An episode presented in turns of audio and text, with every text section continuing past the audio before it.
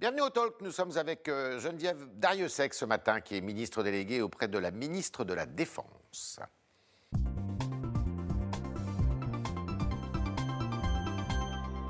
Geneviève Dariussec, bonjour. Bonjour. Merci d'être dans les studios du Figaro. Alors ce soir, le président de la République doit parler. Euh, Est-ce qu'il y a une tension en ce moment entre le milieu hospitalier et le président de la République, le mi- milieu hospitalier réclamant le confinement, alors que le président de la République bah, veut tenir son pari du fait qu'on reste ouvert Ce qui est certain, c'est qu'il y a une tension dans le milieu hospitalier. À l'intérieur aussi, Et, hein, ils ne sont euh, pas tous d'accord. Ils ne sont pas tous d'accord, mais ce qui est certain, c'est qu'il y a beaucoup de patients. Euh, et qu'ils sont inquiets euh, de leur capacité à pouvoir euh, prendre en charge tous les patients. Et ça, c'est légitime de la part de médecins. Oui. Euh, ce qui est certain également, c'est que... C'est le- le médecin qui parle. hein. C'est un médecin qui parle. Euh, ce qui est légitime aussi, euh, euh, c'est de la part du président de la République de voir l'entièreté de la situation. Ouais. c'est-à-dire les différences qu'il peut y avoir entre les territoires, c'est-à-dire aussi euh, la vie sociale, la vie socio-économique, l'impact psychologique sur la population.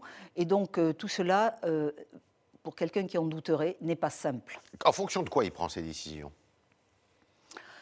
Écoutez, je ne suis pas avec lui quand il les prend, mais j'imagine qu'il a toutes les données possibles, euh, qu'elles soient bien Mhm. Ce ne sont pas uniquement des données médicales, donc. Non, ce ne sont pas des données médicales, ce sont aussi euh, euh, des données sur bien, le ressenti de la population, sur aussi les difficultés de la population à pouvoir vivre leur vie au quotidien, euh, sur eh bien, la nécessité euh, qui est portée euh, par notre gouvernement depuis longtemps de laisser les écoles ouvertes, parce que pour les enfants, euh, c'est quand même quelque chose de particulièrement important, de pouvoir apprendre et puis aussi de pouvoir être socialisés euh, en dehors de leur famille. Je crois que tous ces éléments sont des éléments qui construisent une décision. D'accord. Il, il prévient les ministres avant de prendre sa décision et de dire ce qu'il va faire? Je ne sais pas ce qui sera dit ce soir par le président de la République. Mais vous serez prévenu avant, tout le monde? Ce qui est certain, c'est que nous avons une réunion euh, euh, avec euh, le Premier ministre, tout Ouais. le gouvernement, qui doit avoir lieu ce soir. Et, je pense euh, que euh, des précisions nous seront données effectivement Avant l'intervention présidentielle. avant euh, l'intervention du président de la République. Alors, je ne sais pas si vous avez lu le Figaro ce matin, il y a un long papier dans le Figaro qui raconte que bah, euh, ce, gouvernement, c'est compliqué parce que finalement, euh, les réunions n'ont pas lieu ou par visioconférence. C'est difficile d'avoir une cohérence gouvernementale dans ces conditions, non? Alors que vous êtes tout le temps en visioconférence. Bah, Écoutez, euh, ça montre une chose, c'est que au gouvernement, eh bien, nous subissons les, les mêmes sujets que la population générale, c'est-à-dire que nous sommes entravés effectivement dans nos modes euh, opératoires, que Ouais. nous ne pouvons pas nous réunir facilement, que euh, le travail interministériel est compliqué, et, et donc euh, que, en fait ce virus et cette pandémie, euh, elle atteint tous les Français, et y compris les gouvernants. Oui. Et est-ce que vous êtes tous sur la même longueur d'onde? Vous parlez tous la même, le même langage face à cette pandémie?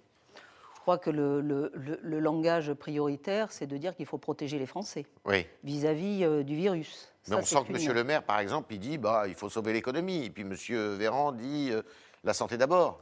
Eh bien, c'est la santé d'abord, avec l'économie euh, et avec euh, le maintien de la scolarisation. C'est ce que nous avons mis en œuvre depuis plusieurs mois. D'accord. Euh, cette équation, qui est une équation pas facile, effectivement, à, à- à tenir, mais qui a été, je crois, bien, bien vue et bien appliquée dans le pays. Alors, nous avons maintenant euh, des dispositifs qui sont euh, différenciés selon euh, les régions. Mais ça, vous trouvez ça bien? Je trouve ça très bien. C'est-à-dire, il faut s'adapter. Ce qu'il faut que tout le monde comprenne, c'est que on ne peut pas prédire ce qu'un virus va faire euh, Ouais. dans telle région ou telle région. Euh, moi, dans mes Landes, dans mon département des Landes, euh, le virus circule peu, ouais. Euh, mais très peu. C'est en dessous Rien de à voir avec Paris. Rien à voir avec Paris Région et avec d'autres régions. Et euh, il est certain que euh, euh, paraît difficile que les mêmes mesures soient prises partout. au même niveau. Donc cette différenciation territoriale qui a été euh, assumée et mise en œuvre est, je crois, aussi une réponse euh, intelligente d'adaptabilité. Il nous faut de l'humilité et de l'adaptabilité permanente. Alors, il y a une question qui revient souvent en France euh, qui dit euh, mais pourquoi l'armée n'est pas davantage engagée dans la lutte contre cette, euh, ce coronavirus et notamment pas davantage associés dans la campagne de vaccination? Alors, je voudrais rappeler à, tous, mhm. à tous que l'armée est engagée depuis le premier jour dans l'opération Résilience, ça fait un an que l'armée est engagée. Elle a été engagée avec des moyens exceptionnels à Mulhouse, et tout le monde s'en souvient. Elle a été engagée sur tous les territoires d'outre-mer, départements d'outre-mer, à Mayotte, euh, en Guyane, là où c'est nécessaire, quand il y a des tensions hospitalières importantes.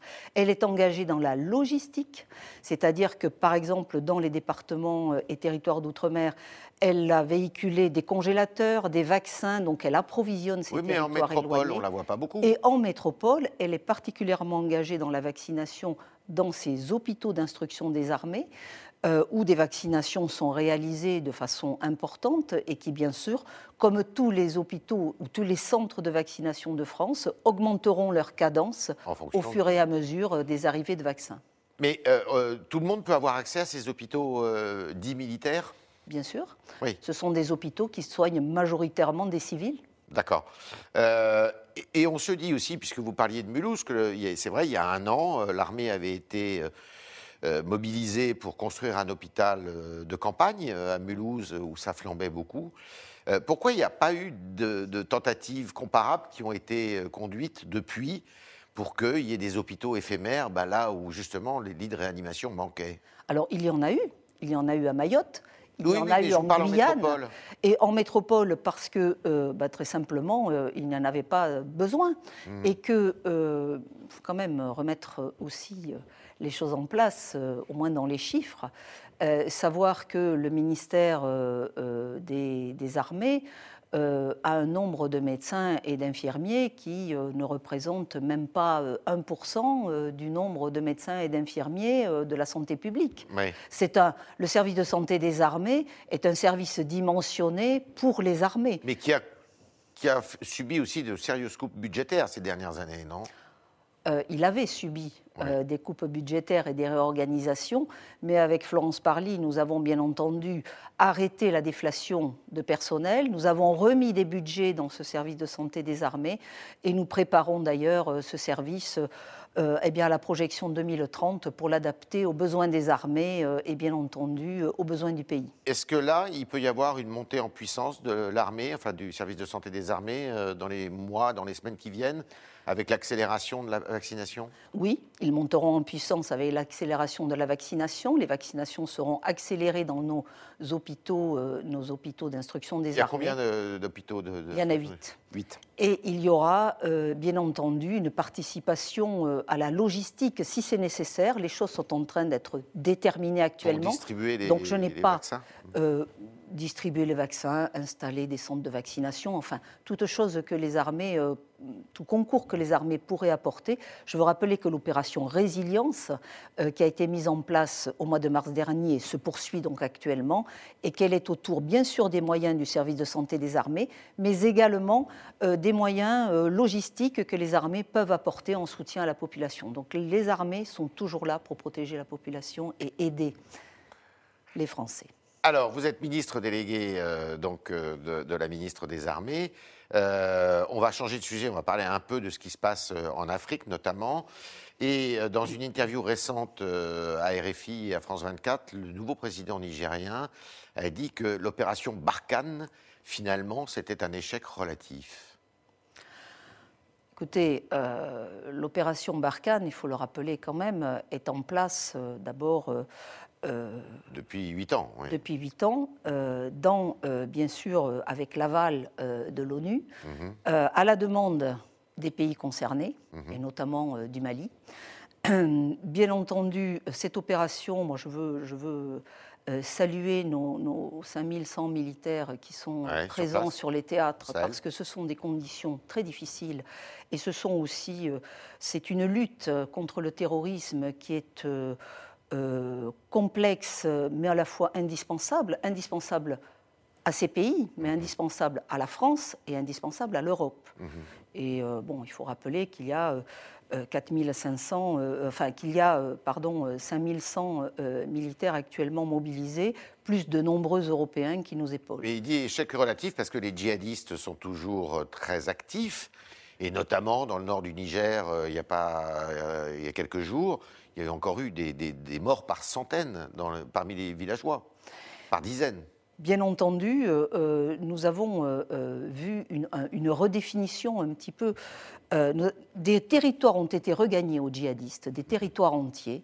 Et ensuite, le mode opératoire des djihadistes s'est diversifié Ouais. avec des, des petits groupes plus difficiles à individualiser et puis aussi à combattre.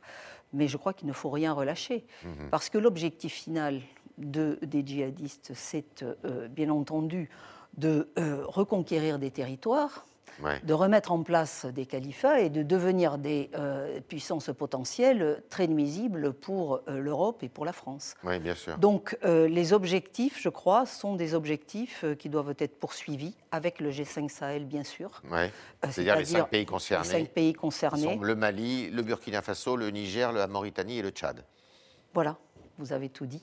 Et qui d'ailleurs sont des forces qui, euh, euh, que, avec les, les forces de, ces, de ce G5 Sahel, euh, qui sont maintenant entraînées par justement les forces françaises et les forces européenne. européennes, et qui commencent à avoir des résultats significatifs ces forces locales euh, sur les djihadistes. Donc je crois que euh, l'objectif de former les forces armées locales du G5 Sahel est un bon objectif afin que ces pays-là puissent se défendre eux-mêmes euh, contre le terrorisme qui fait beaucoup, beaucoup de dégâts dans les populations. Alors, le, président Bazoum, le nouveau président Bazoum, dit mais finalement, ce dont on a besoin de la France, c'est son aviation, principalement. Oui, c'est bien, mais Ouais. euh, elle est en place. Ouais. Euh, et je pense aussi euh, que euh, les actions terrestres sont quelquefois nécessaires. D'accord. On est là-bas pour longtemps? C'est une question à laquelle je ne peux pas répondre aujourd'hui. En tous les On cas, s'attendait à ce que le président réduise un peu la voilure, si vous me permettez cette expression, et en fait, non. en fait, pas le président de la République, à Pau l'an dernier et cette année au Tchad, a, a réuni ses partenaires euh, euh, du G5 Sahel. Et ils sont convenus de mode opératoire euh, ensemble. Et la demande n'a pas du tout été de ces pays que la France se retire, au contraire, avec des objectifs affichés de chacun que euh, la France poursuive son action euh, euh, contre le terrorisme dans ces territoires. Nous sommes avec euh, Geneviève Dariussec ce matin dans les studios du Figaro et on va continuer avec vos questions, euh, chers internautes, qui sont posées par Kylian Marc.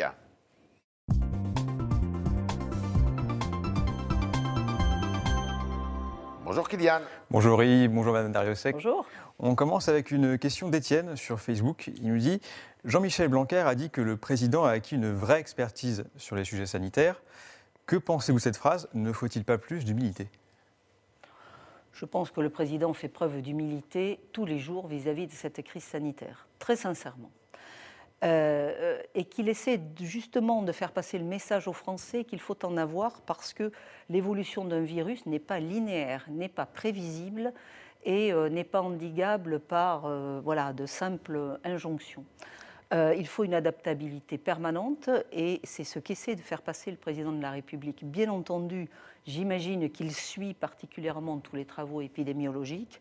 Je trouve que c'est bien de sa part et je ne pense pas qu'il qu'il euh, s'est déclaré épidémiologiste aujourd'hui. Et le- les, les procès en arrogance qui peuvent être faits ici ou là, Bah, écoutez, Oui. moi je les déplore parce que pour, euh, quand je, je- je rencontre le président de la République, franchement, je ne le trouve pas du tout arrogant et au contraire, euh, il est très préoccupé par la situation, il est, très, euh, il, il est dans le détail parce qu'il souhaite le meilleur pour les Français et en toute humilité. autre question. On continue avec une question de Anne sur euh, Twitter. Pensez-vous qu'un sentiment anti-français peut émerger au Mali après le rapport de l'ONU sur la frappe de l'opération Barkhane? Bah, le sentiment anti-français, il est en fait euh, souvent cultivé euh, par euh, des désinformateurs locaux. Euh, c'est ça le Et danger. vous n'êtes pas inquiet de cela, justement? Bien entendu que, euh, sans être inquiet, je pense qu'il faut le voir à sa juste valeur. Il y a des désinformations locales qui sont véhiculées euh, de façon importante par des groupes qui, bien sûr, n'ont aucun intérêt à ce que nous restions sur le territoire, et, et particulièrement les djihadistes eux-mêmes. Euh, donc euh, tout cela euh, est à circonscrire du mieux possible et surtout nous devons asseoir notre crédibilité, la crédibilité de notre présence d'abord par nos actions, par les résultats que nous avons et surtout par le fait que nous sommes appelés par les pays et, que les pays sur lesquels, dans lesquels nous sommes présents souhaitent notre présence parce qu'il y a un danger important pour eux. Autre question? On poursuit avec euh, Claire sur Twitter. L'Italie a nommé un grand général pour organiser la vaccination. Euh, nous aurions dû faire de même, nous dit-elle. Que lui répondez-vous? Bah, que les, les généraux pardon, ne font pas les piqûres. Euh, oui, mais c'est quand même des experts en logistique. Je, plaisante. Mais vous dire bien sûr qu'il y a des, des, officiers, des officiers qui travaillent dans toutes les cellules, bien entendu, avec la vie en France. Hein. Euh, qui travaillent dans toutes les cellules qui mettent en œuvre les logistiques. Bien entendu que les armées sont présentes autour de la table pour mettre en œuvre les choses. Autre question? La question de Philippe sur le Figaro.fr. 35 vaccinodromes vont être déployés avec l'aide de l'armée. Est-ce suffisant et aura-t-on assez de doses selon vous?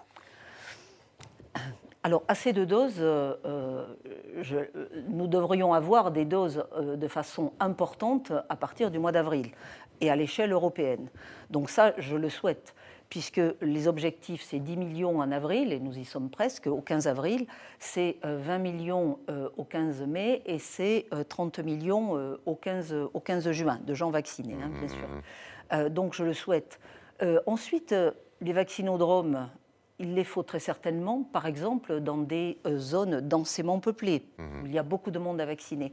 Mais si je regarde euh, dans certains départements, je veux parler de mon département que je connais bien des Landes, j'en reparle, excusez-moi, euh, eh bien, euh, les vaccinations se passent bien. Il y a des centres de vaccination, 13 ou 15, qui se sont établis sur le territoire, qui montent en puissance tranquillement, qui peuvent absorber des puissances complémentaires. Donc, par exemple, dans ce département-là, a-t-on besoin d'un vaccinodrome? Peut-être pas. Hmm. Euh, donc tout cela doit être étudié euh, en fonction, bien entendu, des populations à vacciner. Et j'imagine que dans les grands centres métropolitains ou grands centres urbains, euh, eh bien, ce sera recommandé. Mais il y a des organisations qui existent déjà qu'il faut renforcer et qui peuvent être renforcées et qui, si elles reçoivent bah, les doses vaccinales comme elles vont les recevoir, pourront multiplier les vaccinations. Est-ce que vous pouvez nous dire combien d'hommes euh, dans l'armée sont euh, réquisitionnés, je ne sais pas si le terme est mobilisé plutôt, sur justement la lutte anti-Covid À l'heure actuelle À l'heure actuelle. Écoutez, si on considère que euh, dans tous nos hôpitaux, eh bien, nous avons des médecins, des infirmiers qui soignent des personnes du Covid, qui sont en réanimation dans les services, bon, on peut considérer qu'il y a euh, alors je prends que les médecins, qu'il y a peut-être 10 000 personnes euh, euh, qui sont, qui sont dans ces sujets-là. Et puis ensuite, pour la dans, dans, nos unités, pour la logistique, non, je ne vais pas vous dire de chiffres. Vous ne savez pas je, ne sais Mais pas. ils seront associés au montage des vaccinodromes, enfin à l'organisation des vaccinodromes ils seront associés s'il y a des demandes. Et euh, tout ça est en train de se construire actuellement, donc je ne peux pas être précise dans la construction puisqu'elle est en train de se faire actuellement. Mais en tout cas, nous participerons à la hauteur de ce que nous pouvons faire. Nous participerons bien entendu euh, au montage logistique de ces lieux de vaccination. D'accord. Merci Geneviève Dariussec, merci d'avoir euh, d'être passé dans nos locaux pour répondre à toutes nos questions, y compris à celles des auditeurs qui était posée ce matin par Kylian Marc. Et puis, et puis, eh bien, à très bientôt.